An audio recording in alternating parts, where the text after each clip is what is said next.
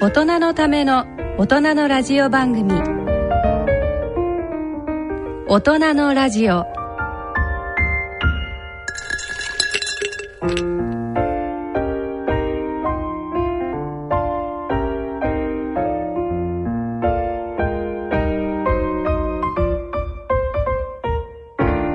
皆さんご機嫌いかがですか？沼尾ひろ子です。今井美智子です大人のラジオ第3土曜日のこの時間は大人のアウトドアをテーマにお送りいたします。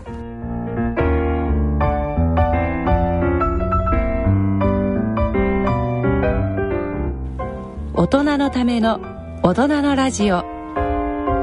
第3土曜日のこの時間をご担当いただきますのは登山家で医師の今井美智子さん。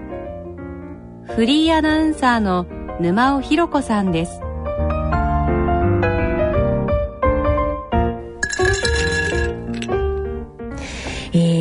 先生今日もメールが届いてますので、はい。えーご紹介いたしますね。石川県匿名希望の方のメールです。中央アルプスのヒノキオ岳付近で韓国人パーティーの一行が遭難したというニュースが流れています。低体温による死者もいたようです。ご冥福をお祈りしたいと思います。外国での遭難は心細いことと思います。暇とお金があれば海外で登山をしたいなと思っておりましたが海外で登山をする場合の心得特に緊急時の心得など教えていただけませんでしょうか？というメールをいただいております。はい。はい。韓国の方々ね。えええいわゆるガイドさんは日本人のそのなんていうのかなエスコートとかガイドさんを使ってないみたいなんですよね。えうんうんうん。はい、うん。それともう一つ、まあ、一番大きいのは、はい。やはりあのここのところって言ってももう山の中では、今から15年以上前からはい。天候がおかしくなるっていうのが激しかったんですね。今、うん。マスコミがつけたそのゲリラ豪雨だとか、ええ。本当にもう気象がまあ天候が気候変動と、はい。それからその異常気象と、はい。っていうのは山ではかなり前から起こり始めていてあのいわゆるこの平地よりも山の方がそれは早かったってことですか？へでえ例えば、はい。もう本当に10年以上前だと思いますね、ん。あの名古屋が36度だった時に、はい。白馬岳登ってたら設計の上ぐらいで2度うんみたいにええええ。プラス2度ね。はい。もうそうなると口動かないですよ急にキョーンって寒くなると。っていうようなのが起こるんでじゃあって言ったらカナダでもそうだしアメリカでもそうだしヨーロッパでもそうだから世界中あるんだけれども、はい。その気候変動とその気異常気象が、地元の方々だとある程度もう今頃慣れ,、慣れてきて観天望聞いてくるんですけどはい突然全然知らないところへ行ったら、それって分かんないんですよ。そうですよね、で私たちは海外登山をする時には山へ登る前に、はい。必ずその地元のガイドさんと打ち合わせしたり、はい。情報を聞いたり、それからあの、えー地元のいわゆる登山のスポーツ店みたいなのありますね。そういうところなんかでも、ええいろいろな情報を聞いたりとかあそういうのをやっていたんですね。うん。でこの方の場合、まあ、専門的に山をやってらっしゃる方じゃないようなので、はい暇とお金があればって書いてそうますね。そうそう、はい。そうなると、ええ暇とお金を持っていくことで、ん。その、まあ、海外登山の場合には緊急時の心得の前に、はい。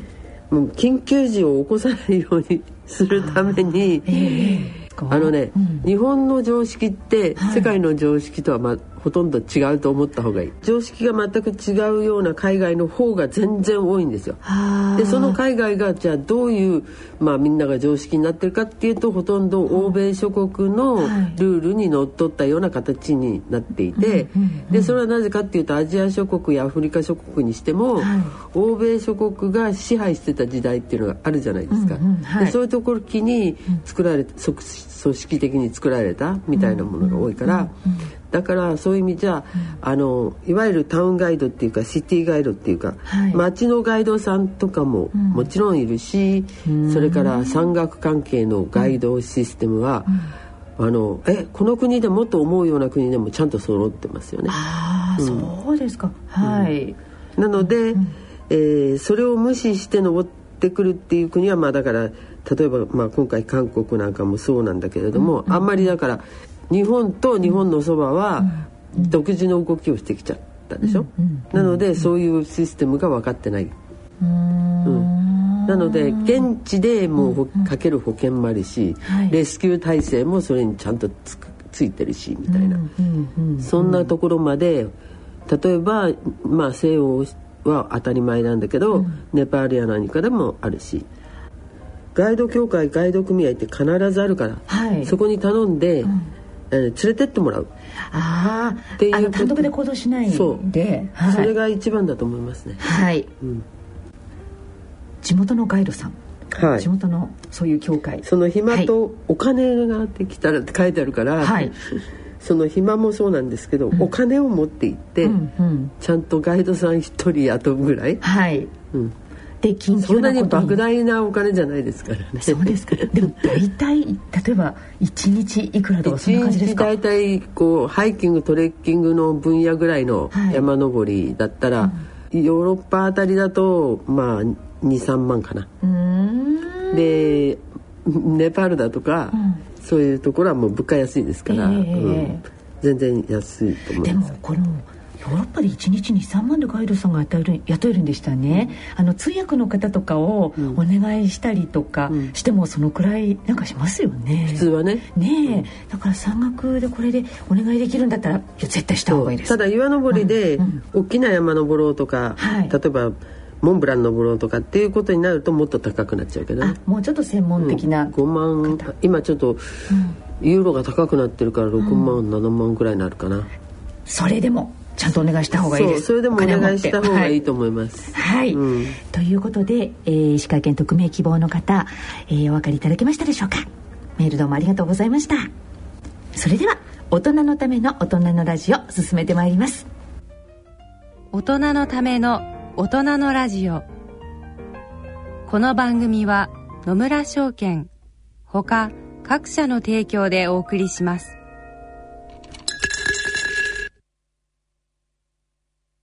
野村野村今さら聞けない経済用語今回のテーマはプライマリーバランスです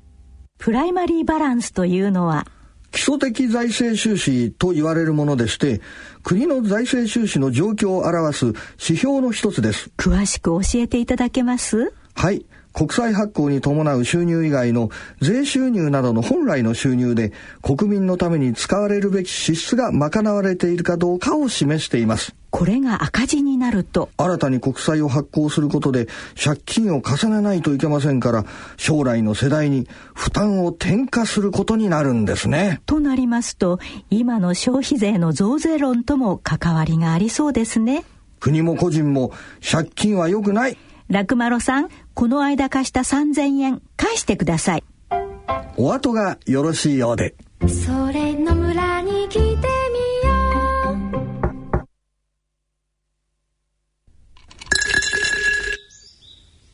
大人のための大人のラジオ。健康医学のコーナーです。ここからのこのコーナーは、森林セラピーに焦点を当て、今井美智子さんにお話しいただきます健康医学のコーナーです第3土曜日のこのコーナーは森林セラピー基地ロードに焦点を当ててお送りしています今回は三重県津市の健康の里三杉のご紹介となります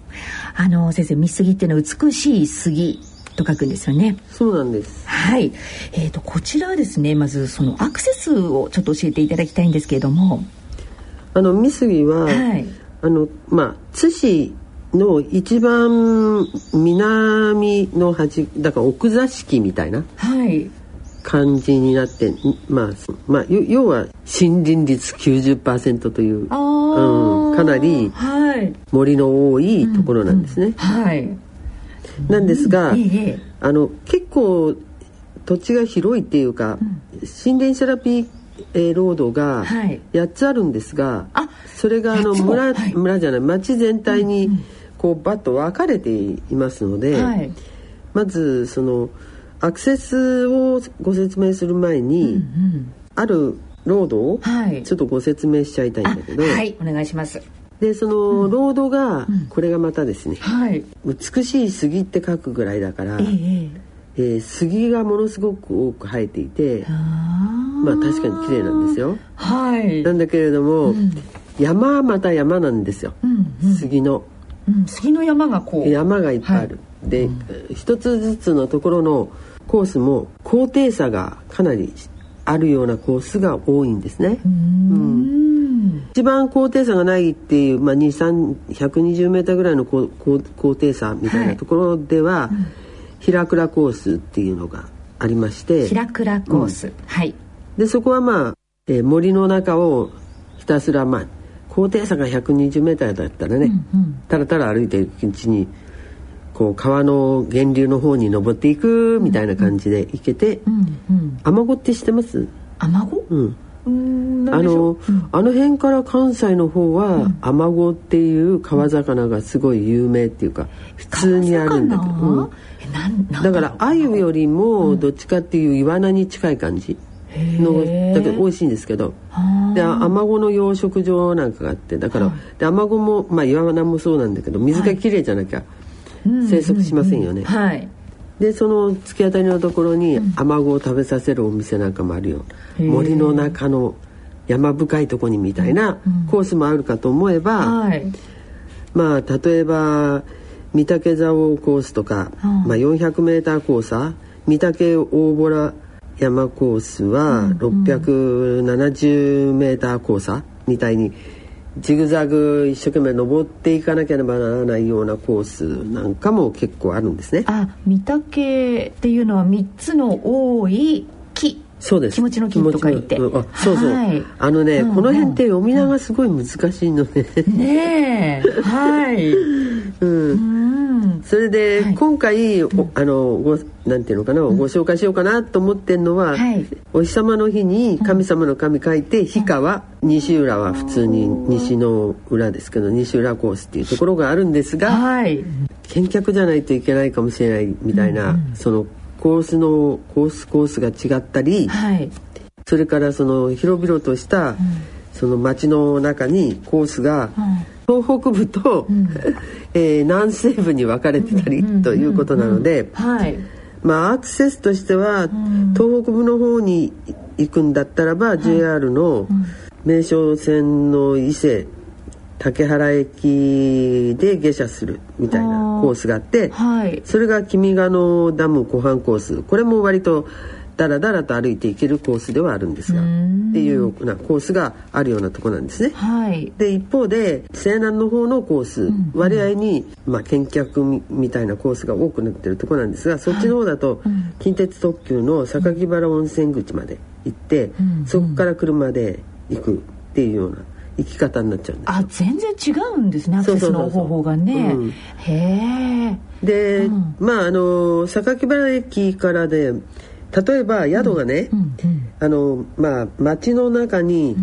まあリゾート地っぽい街ですから、うんうん。えー、三杉リゾートホテルアネックスっていう大きなホテルがあるんですね。でもいつも結構満員なんですけど。でそこはその榊原温泉口のところからシャトルバスを出してくれてて、うん、それはまあ予約すると、はい、じゃあ何時何時のに何時って時間があってその時間の時にそのバス乗りますっていう予約をすればただ乗せてもらえるとか、はい、そういうのもあるんですけど、サービスも、はい、ただ他は、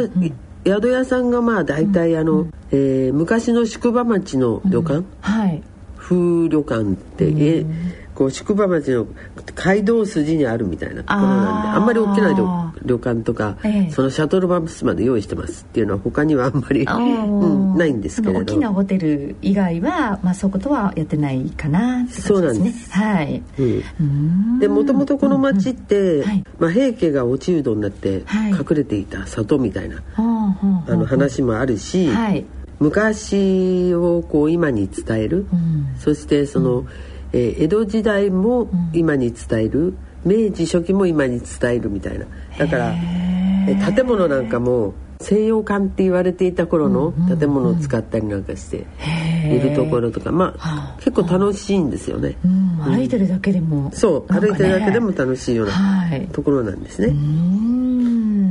で今回は、その氷川西浦コースというのを、あのご紹介しようとは思っているんですが、はい、でこのコースはどちらかというと、真ん中から南西の方に近い方にあるコースなんですけれども、はい、氷川渓谷っていう谷があるんですよ。えでそこに沿ってんですね。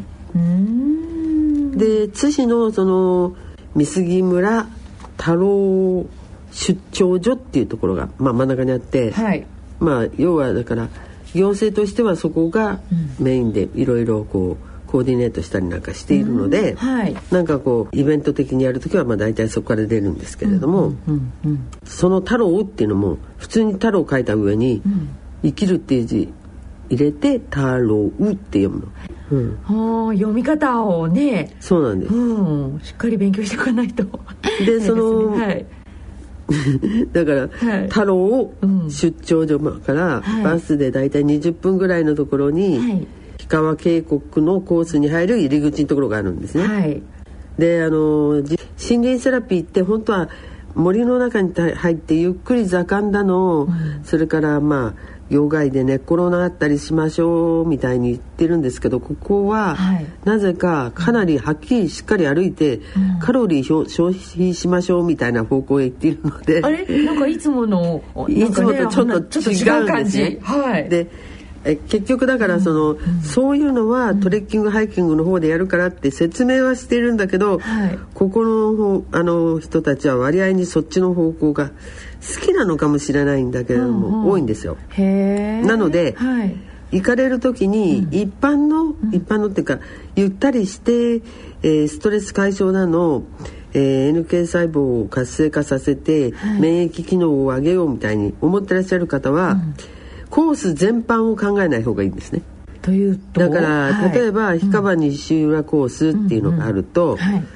とりあえず出張所のところからもうあのタクシーでもバスでもお願いして、うんうん、氷川渓谷のそのコースの入り口みたいなところまでは車で行っちゃう、はい、でもそこも全部歩きましょうみたいにはなってるんだけど、うんうんうん、でしかも着いたところに、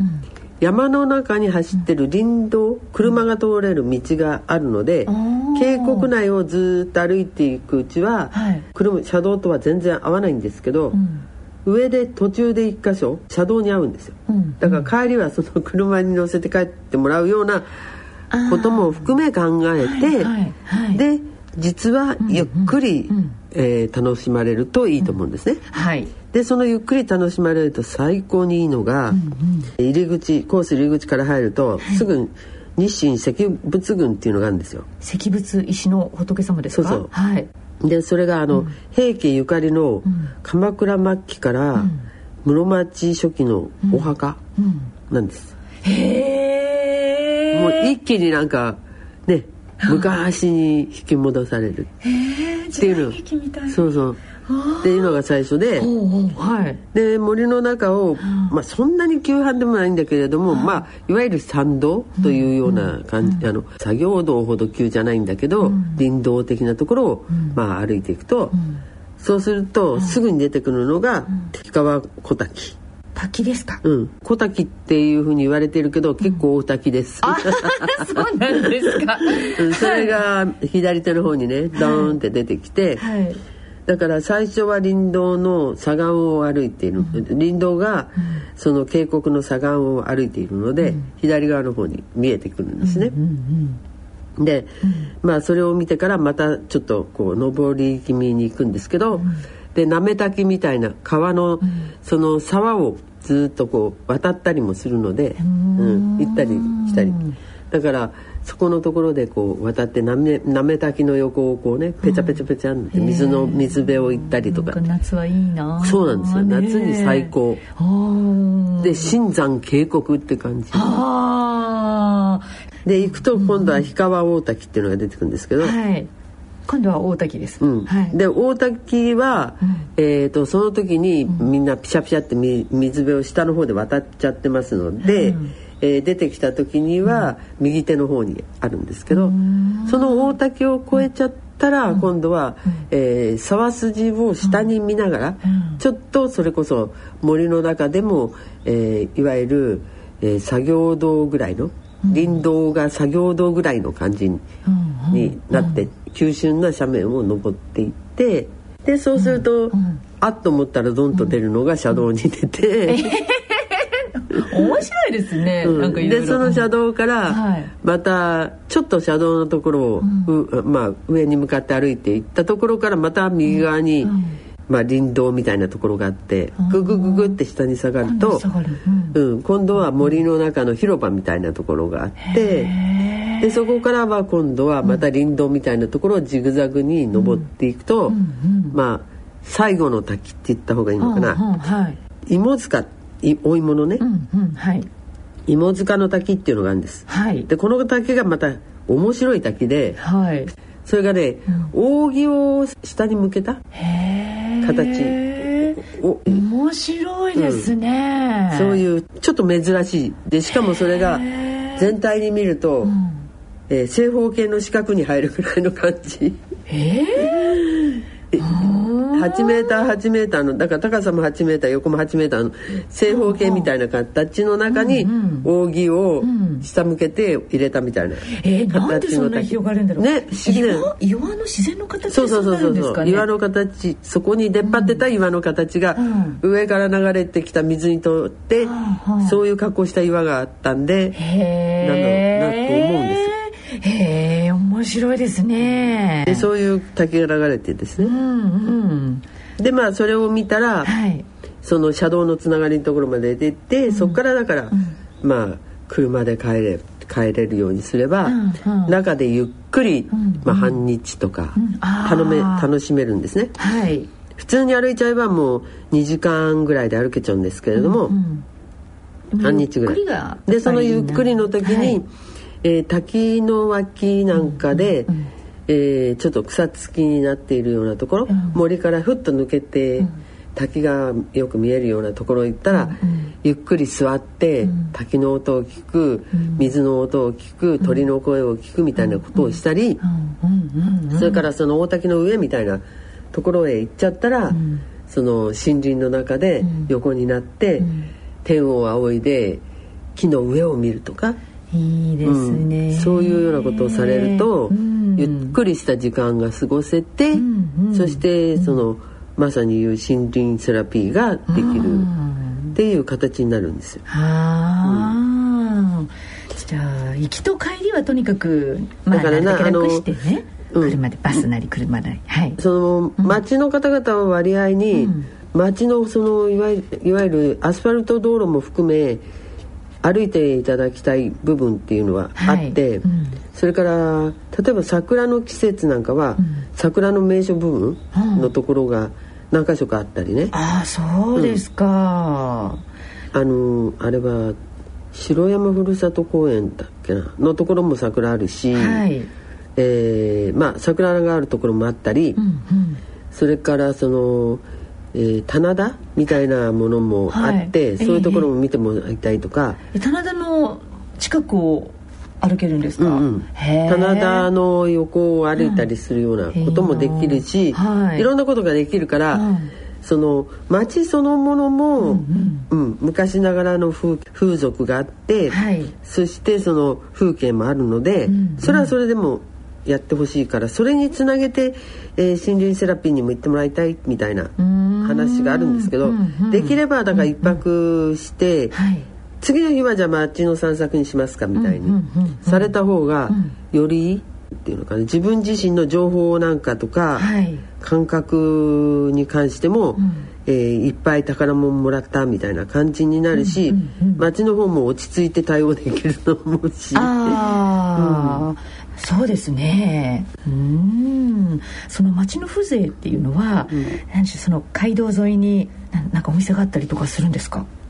そうですそうです、うんうん、でその街道沿いにがいわゆる店店してない、うん、一軒家のがずっと立ち街道沿いだから一軒家が立ち並んでるじゃないですか、はいのそこの縁側っていうかほらあのああれにあの街道に、うん、えー、だから道路に向いた側の方になんかが並んでるみたいな、あちょっと座れてみたいな感じ座れるかな？座れるところもあったと、うん、へえへえ歩いてるだけでも楽しいですね。歩いてるだけでも確かに。そういうところは楽しいんですね。えなんか食べ物とかもそういうところは売ってたりするんですか？それと、あ売ってますね、うんうん。それとだから、あのほらさっきアマゴの話ちらっとしたんですけど、はいはい、アマゴがすごい美味しいから、うん、そのアマゴ料理の店、うん。うん、もうそうなんだけれども、はい、なんか開発もすごい好きなところなので、えー、あのマコモっていう植物ご存知ですか？わかんない。山菜ですか？マコモ？マコモってねイネ科の植物で、はい。だから稲みたいにシュッとした葉っぱが、はい、だから2メーターぐらいの高さまで、うん、うん、育つんですけど、うんうん、そのマコモの、うん、えー、不思議なんだけど、うん、枝の部分、うん、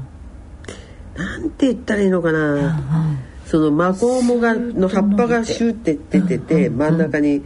茎がありますよね。はい、で茎の脇みたいな部分のところに、もっこり広なんてモコモコってこう、うん、膨ら膨らむの。うんうん。うん、でその膨らんだところが、マコモ岳って言って。ええー。まあ、さ名前がをつけてあるんだけど、うん、別にキノコじゃないですよね。キノコじゃないんだけど、うんうん、マコモだけだからまあキノコの竹じゃなくてむしろ逆にあのタケノコの竹みたいなつもりでつけてるんだと思うんですけど、マコモ竹っていうのがあって、うんうんでそれがね結構美味しいんですよ、えどうやって食べるんですか？いやなんか普通にあの、茹でたりとか、うん。炒めたりとかしてありましたけどもであのまあだからたけのこと扱いはそんなに変わらない。うん。でそのそのマコモのところがマコモだけになる部分っていうのが、はい、えっ、ー、となんかなんていうのかあの黒いあの黒っていう字に、うん、稲穂の方なんだけど黒穂金っていう。黒穂金、うん、うんうんっていうこう金がつくんですって。はいで膨らむんだって。へえそれがこう枝の茎の枝のところにこう、うん、枝っていうか茎のところあの、うん、根っこの上のところぐらいのところに寄生して、で膨らむんですへえでなんかねだから糖尿病とは言わないんだけれども、うん。うん、糖のコントロールとか、うん、なんかいろいろこうメリットもある現に伺いましたけど、うん、機能については、うん、まあ私は一応医者だからあんまりデータがちゃんと文献でない限り、はい、言えないんだけど、はい、まあ健康にも良いというふうに彼らは言っていて言われている、はい言ってると、はい、へえでそういう食材があったりしてうん。であのー、皆さんご存知かと思うんだけれども、はい、この近辺ってさらに西の方に行ったところに、はい、えー、赤目48咲四十八咲っていうのがあるんですね。知らない？知らん。ごめんなさい。赤い赤目って赤い目ですか、うん、赤い目の四十八。はい四十八？うん、はい、滝っていうのがあるのね。はい。本当に48個は数えたけどなかったんだけれども、うんうん、あのー要するに行者の滝だの不動滝だの乙女滝だの、えー、大日滝なのってだんだんだんだん滝がいっぱいあって、うんうん、でそこをずっと歩くのところがあって、うんはい、これはもうあの観光地として有名なので、うん、うん、あのまあ、駐車場もそこに完備されているし、うん、それからずっと歩いてって、ちょっと、えー、林道に上がって、あの山を登っていくと往復しないで、うん、その滝を見ながら往復するっていうのがまあ一般の観光客なんですけど、はい、そこから林道の方上がっていっちゃうと、うん。うん。うん、あのお茶屋さんが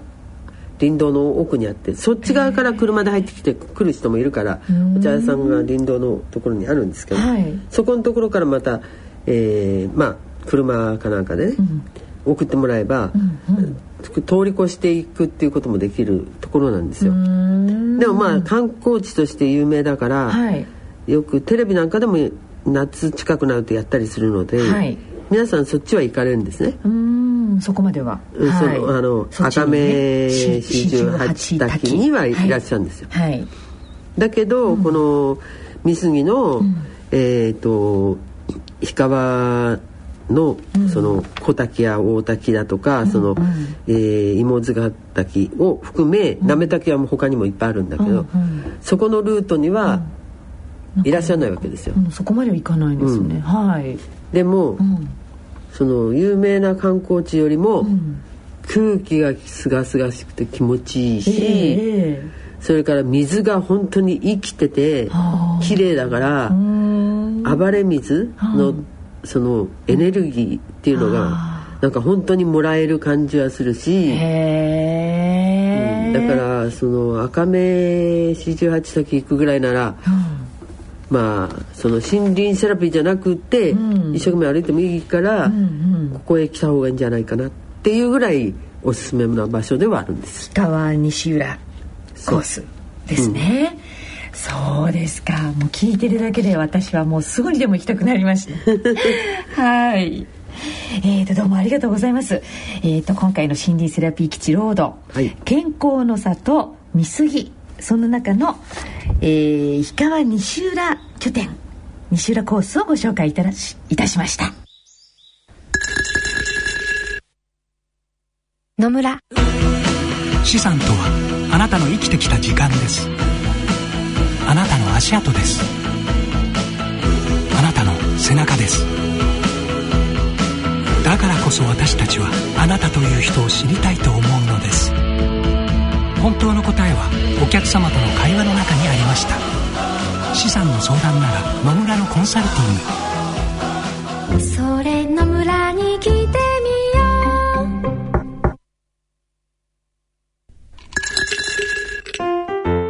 う。大人のための大人のラジオ。第3土曜日のこのコーナーでは今井美智子さんにアウトドアスポーツについてお話しいただきます。大人のスポーツ大人のアウトドアのコーナーです。これまでご大好評でお送りしてまいりましたあの今井先生のインドネシアのアウトドアについてえー、お話を伺ってきましたけれども今回からはですねカナディアンロッキーでのご体験を伺ってまいりたいと思います。あの先生カナディアンロッキーに行かれたばかりということですね。そうですね。はい。まあ昔から時々行ってたんですけれども、うんはい、あの皆さんカナダってすごい大きい国だっていうのはご存知ですよね。そうですアメリカの北米の大陸の後ろ、うん、後ろじゃなくてあの上側の上半分。でも世界に2番目にあの面積が広いんですよね。ああだから例えば右手を机の上に置いて、はい、手一生懸命開いて、うん、で二の腕の真ん中辺ぐらいまでが、まあカナダだとすると、はい、大体皆さんあの例えばカナディアンロッキーなんていうと、うん、山だから山って大きいと思ってるじゃないですか。うん、はい。だけど、カナディアンロッキーは、それの西の端っこの方に、うん、まあえーと、一番最初西の端っこは、うん、山脈としては海岸沿岸山脈海岸のところね、うん。うん、コースト山脈っていうのがあるんですよ、はい、沿岸あの海岸山脈がその次にカナディアンロッキーが、うん、ロッキー山脈があって、でロッキー山脈全体は北西から南東にダーってアメリカも貫いてい。るんですけれども、はい。はいその中の、うん、さっき手で手広げたカナダの、うんうん、はい、えー、土地、はい、からすると人差し指部分ぐらいしかないの。カナディアンロッキーはね。はい、でなおかつ、うんうん、えー、私がこの間、えーと、行ったんですけど、うん、これはあの NHK 学園のツアーをずっとやっていて、はい、ここ数年は、えーとまあ、NHK であグレートサミッツをえまあ、放映しているので、はい、そのグレートサミッツに関わりのある山が中に入ってるようなところにツアーを組んでいるので、はい、まあ、カナディアンロッキーの場合には、うん、あの中に山が入っている、うん、あのカナディアンロッキーの山の中では、うん、えー、最高峰と言われている、はい、マウント・ロブソンという山がありますのでマウントロブソン、うん、はい、その山を中心に行くんですけれども、はい、そうするとその、えー、マウントロブソンを中心としてっていうかマウントロブソン一番ジャスパーってあの、えーと、北北北西の端っこの方なんだけど、はい、その北西の端っこの方から入ってったそのカルガリーっていうところまでは小指の頭ぐらいしかないわけですよ。あの全体から言うと、だからカナディアンロッキーって本当に西の端っこの方なんですよ、国からしてみれば。ね、ところが、はい、こうなんていうのかなだからそういう意味じゃ、あのカナダを、カナディアンロッキーです。山は大きいかもみたいなのじゃなくてカナダです、うんうん、その中のほんの一部です。っていうことで聞いていただかないと、うん、カナダいろんなところがありますので。そうかそうか、はい。でそれそれぐらいダイナミックなんですね、カナダ自身が、はい、日本じゃ考えない。日本の27倍ぐらいかな。広さ広さが。ね、うん、はい、うん、そうですよね、うん、はい。ほんの一部のところですみたいな感じなんですね、まずは。はい、でだからいろんな点ですごいダイナミックで、例えば、カナダにはね15ユネスコのあの世界遺産があるんですけどああそうはい。この間日本は富士山を周辺のね、あの三保の松原なんかも含めて、はい、その世界遺産にしましたよね。それも、はい金剛遺産文化遺産、うん、にしたけれど、はいはい、カナダのその15のユネスコ世界遺産っていうのは、はい、えっ、ー、とこれもね、うん、カナディアンロッキー山岳公園群って言って、今言った小指の先から第一関節ぐらいみたいなの、これ全部を一気に1個と考えるの。はあいやなんかあのそうかそんなに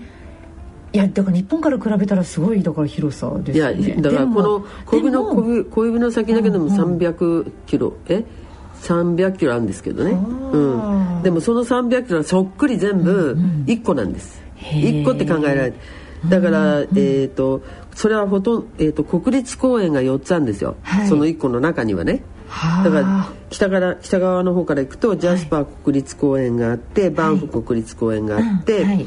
えー、養蜂国立公園があって、うん、太根国立公園って国立公園がや4つあって、うん、その間に今度3つ、うん、州立公園があるんですよ。うん、アルバータ州立公園とかね。でそれの州立公園も3つあるんだけどそれも全部入れてひっくるめたところが、世界遺産の一つ分なのす。ごい広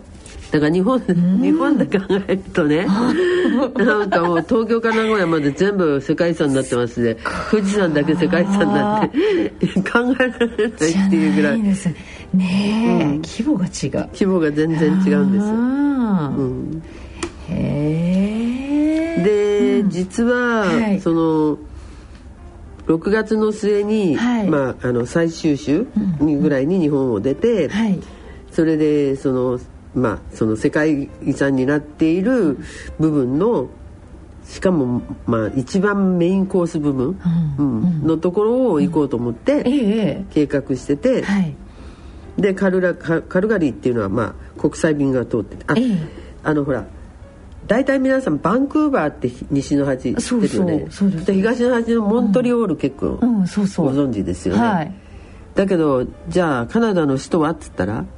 あれ？首都、うん、あら？首都はオタワってオンタリオ州にあるんですけどそうでしたね、うん、ちょっとだから、はい、ちょっと真真ん中よりまあ東寄りなんだけど。はい。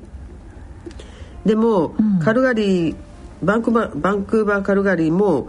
バンクーバーとカルガリーなんてもう地図上っていうかもう見たらそれこそ小指の爪ぐらいしかないように見えるんだけど、うんうん、だから200キロ以上離れてるわけですから。でカルガリーの方に入った方がいいので、はい、カルガリーに入って、ええ、カルガリーから普通はバンフを通って、うん、えーとあとはあのジャスパーっていうところまで、うんうん、マウントロブさんはそのちょっと先になっちゃうんだけど、うんうん、ジャスパーまで行くんですよ。はいでそこは大体、えーと、300キロで、うん、えー、まあいわゆるそのカナディアンロッキー山群の山の下のところを縫うようにして、うん、ハイウェイが通っていて93号線なんだけど、はい、そのバンクーバーからレイクルイーズっていうところまで行くのを、うん、ボーバレーハイウェイってパークハイウェイって言って、うんうん、そしてそこから先の部分のところを、うん、あのアイスフィールドパークハイハイウェイって言って、はい、そういうふうにあるわけなんですけど、うんうん、なんと、うん、今回、うん、1週間ぐらい行く1週間ぐらい前に、カナダが大洪水になって、うん、本当？そう。カナダねえーと、春先あ5月ぐらいにも1回、湖から、急に暑くなったもんだから氷が、あの湖の氷が溶けて水がぐわーってもういっぱい上がっちゃって、氷が浮いちゃって、浮いた氷が風に吹かれて、陸に上がってガーってあの別荘地帯みたいなところを押して、3メートルぐらいの氷がどんどん風で陸地を走って。で潰したっていう事件もあったんだけどこれも前代未聞みたいな。でバンクーバーがこう水浸しになっちゃってで行く前の日までいろいろこうルートまっすぐそのね、うん、パークウェイとか通れんですか通れんですかって全然通れないみたいで、まだちょっと無理ですみたいな話で。で結局だからしょうがないので、はい、コース変えて、うん。本当はカルガリーバンクバンフ、うん、ジャスパーガーンっていくところを、うんうん、なんかなんていうのかな三角形の2辺行くみたいな迂回したんですか？迂回して、うんうん、でカルガリーからレッドディアっていうところへ行って、うんうん、ロッキーマウンテンハウス通って、うん、そして、えーと、アイスフィールドパークウェイの方に入る。ジャスパーの方に向かう道に入るっていうんで、全100えーと、150キロぐらいのところは、三角の 2, か2点を行ったんですよ。でもね、うん、したらすごい面白かったの。えー、なななんですか、あの もともと私山ばっかり行ってるから、どこの国行っても、山の近くにすぐ行っちゃって、あんまり都会も行かないし、はい、田舎のところも知らないことが多いんですけど、はい、いやあのほらカナダってそういうふうにダイナミックだって言いましたでしょ？うん。もう全然違う景色をいっぱい見ちゃったの。うんでこれあの、うん、えーと、この300キロは大体ほとんどが、うん、あのアルバータ州に入ってるんですけど、はい、えーと、ジャスパーからそのマウントロボソン行っちゃうと、うん、ブリティッシュコロンビア州になっちゃうんで、時計の時間も変わっちゃうんですよ。1時間。あそれぐらいこう、ほら広いから、時間もずれちゃうぐらい。なんですけど、はい、最初にその言ったそのえーと、アルバータ州の中でカルガリーから、うん、えー、レッドディアというところへ行くまでの間、うん、カルガリーってもともとカーボーイの都会なんですね。へえ、うん、まああのカナダでは5番目に大きなあの都市なんですけど、はい、でアルバータっつったら牛。でしょう、はい、アルバータ牛食べますよね、はい。うん、だからあの普段は山裾野をまっすぐ通って、うん、行き来してたから、うん、その山里の方を知らなかったので、うんうん、周り中すごい広大な牧場？とかものすごい広大に黄色くなってるとこがあって何何みたいな脇を通ったら、うんうん、菜種油取る菜種の。だからその日本の原風景で田舎なんかで、うん。そのちょっとした山肌のところに黄色くなってると、うん、菜の花畑だなみたいな、うん、花の花畑だなみたいな感じなんですけど、うん、とんでもない、もう広大な菜の花。見渡す限り平線の彼方までみたいな感じですか。へえとかあって。でなおかつあの高速道路っていうか道路がものすごくまあもちろん広いからガンガン飛ばすっていうのもあるんだけれども、はい。えー、広くて綺麗にできてて、うん、それでその道路の外側に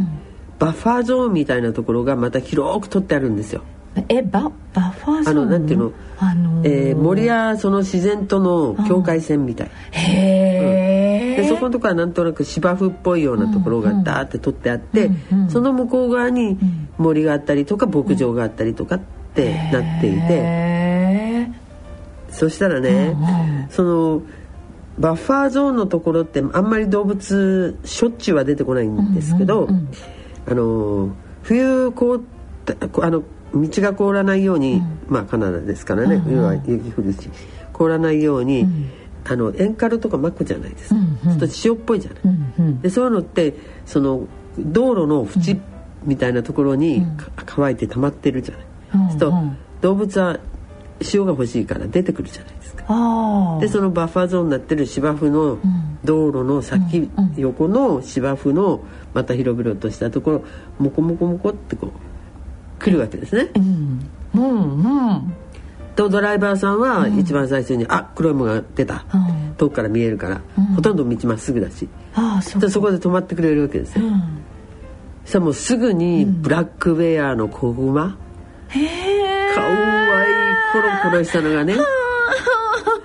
その芝生の上にいるんですよ。芝生のグリーンの上に。なんていうのが見えちゃって「やー!」なんつってみんなバスで、でも近づいちゃいけないから危ないし親グマ絶対どっかで見張ってるから。あそっか。子グマちゃんだけがいても絶対親グマもいますよね。だからバスからは出ちゃいけないから、バスの中からこうやって見て、で「わあかわいい」とか言って「ああ頭かいた」とか言いながら見たりして、もう初日からだから移動日なのに、もうクマかわいいみたいなの見ちゃったりとか。もう大興奮ですね。それからまたさーっていくと、はい、またそこのバッハゾーンのところに、うん、今度は。今度は、その行く先がねレッドディアっていうとこなんですよ。まず最初に行くとこ。レッドディア、うん、赤い鹿、うん、うんでそのレッドディアの本物がうろちょろ歩いてて、えー、赤いんですか？いや赤赤がない茶色茶色ですよ。毛は茶色ですよ、だけど今冬毛から夏毛に変わる時だから、うん、なんか白っぽい毛がみんなこう変わったりしてえっ、ー、と羊なのヤギなの汚らしいですけどね、鹿はそのレッドレッドディアがいた,、んですけどそまあ角がこうね、うん、うん、あの大きいんですか？まだ大きくなってないまだだから冬から、うん、夏になないような感じだったんですけれども、いて、うん、でなんだ行く先の名前のところより先に本物が出てきたみたいな話で 見たりしながら行けて、はい、でその辺からそのレッドレッドディアぐらいまで行っちゃうと、うん、そこから今度は左に曲がって。うんでそのアイスフィールドパークウェイに戻るんだけど、うんうん、その戻る距離も結構長いんですけど山越えなんだけど、でもそれぐらいのところになってくると今度森が増えてきて、うん、えー、牧場は減ってきて、うん、それから畑も減ってきて、うん、でだんだんだんだんその、えー、針葉樹が北な北の方の針葉樹っぽくなってくるんですよ。でそれも、はい、えー、まっすぐ行っちゃってた時には、うん、その針葉樹の変化もなく、うん、両側が岩の山とか、うん、そういうのに囲まれてる間走ってどんどん行っちゃうから、うんうん、あのロッキー山脈の中走ってる時はね、はい、だからそれ考えると、わあここはまたその、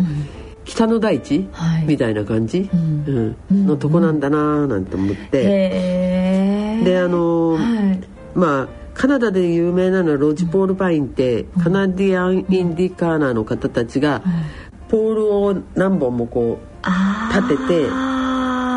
で上縛って、うん、えー、まあなんか三角錐みたいな、はい、テント作りますよね。テントですよね、うん、はい。でそれはだからそれをロッジ、うん、要するに自分たちの住まいとしてるから、でロッジのポールになるパインは松ですから、ロッジポールマイ、パインっていう、まあ、植物があるんですけど、それがほとんどなんだけど、そのロッジポールパインがいっぱいこう植わっているっていうかまあ生えているようなところをずっと通っていて、うんうん、そしてそのうちそのえっ、ー、とまあロッジポールパインの間のところにカナダ頭皮よ、要するにあの、もみの木の種類とかなんかも生えてまあ針葉樹が主なんですけど、はい、でみんながよくあの白樺と間違える、うん。うん、あの白樺の場合には幹幹が白いけど、うんうん、めくるとなんか茶色っぽいペラペラのが出出てきますよね、うん、ああいうふうにめくれるような感じじゃなく、うん、あの引っかかれちゃったところは黒くなってるみたいな。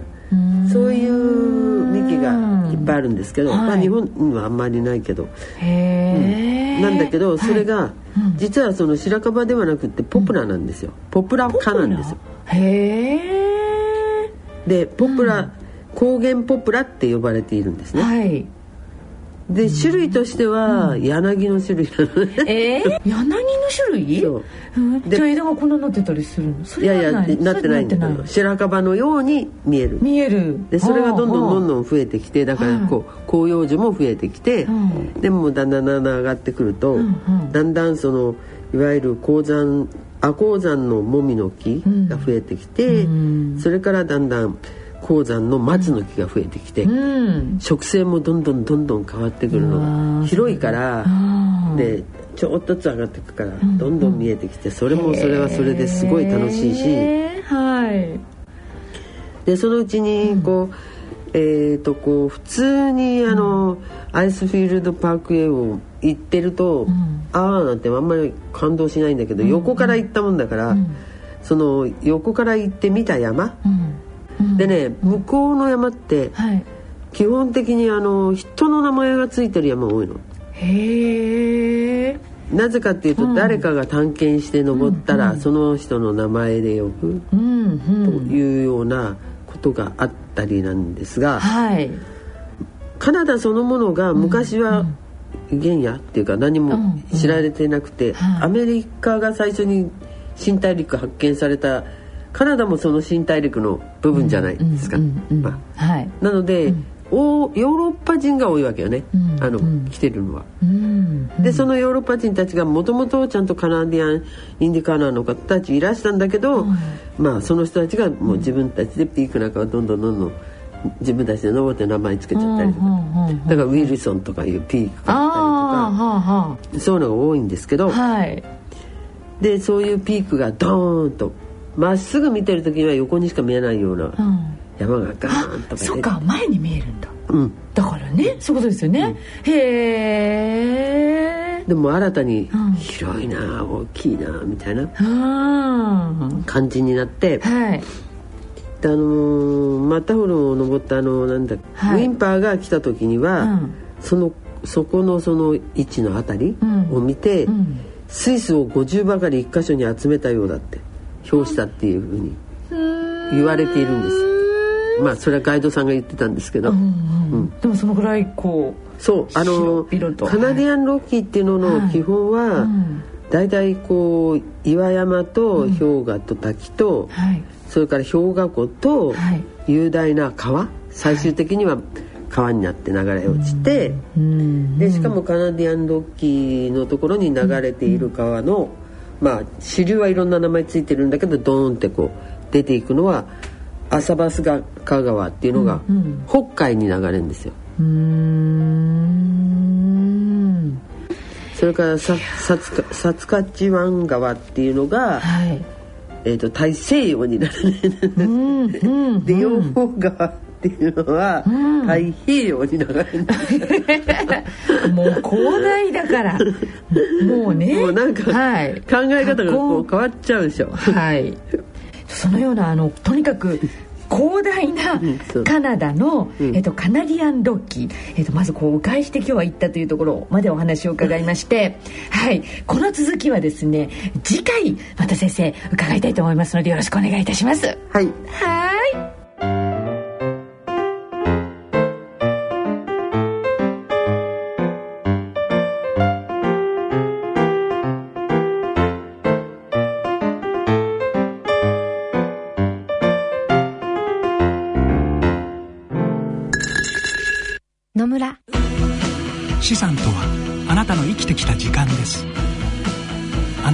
足跡です。あなたの背中です。だからこそ私たちはあなたという人を知りたいと思うのです。本当の答えはお客様との会話の中にありました。資産の相談なら野村のコンサルティング。それ野村に来てみよう。大人のための大人のラジオの大人のラジオいかがでしたでしょうか？さて番組では疑問質問ご意見ご感想をお待ちしています。宛先はこちらまでお願いします。ラジオ日経大人のラジオの宛先です。郵便の方は郵便番号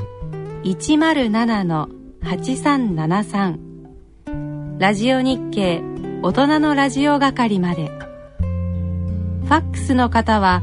東京03-3582-1944東京03-3582-1944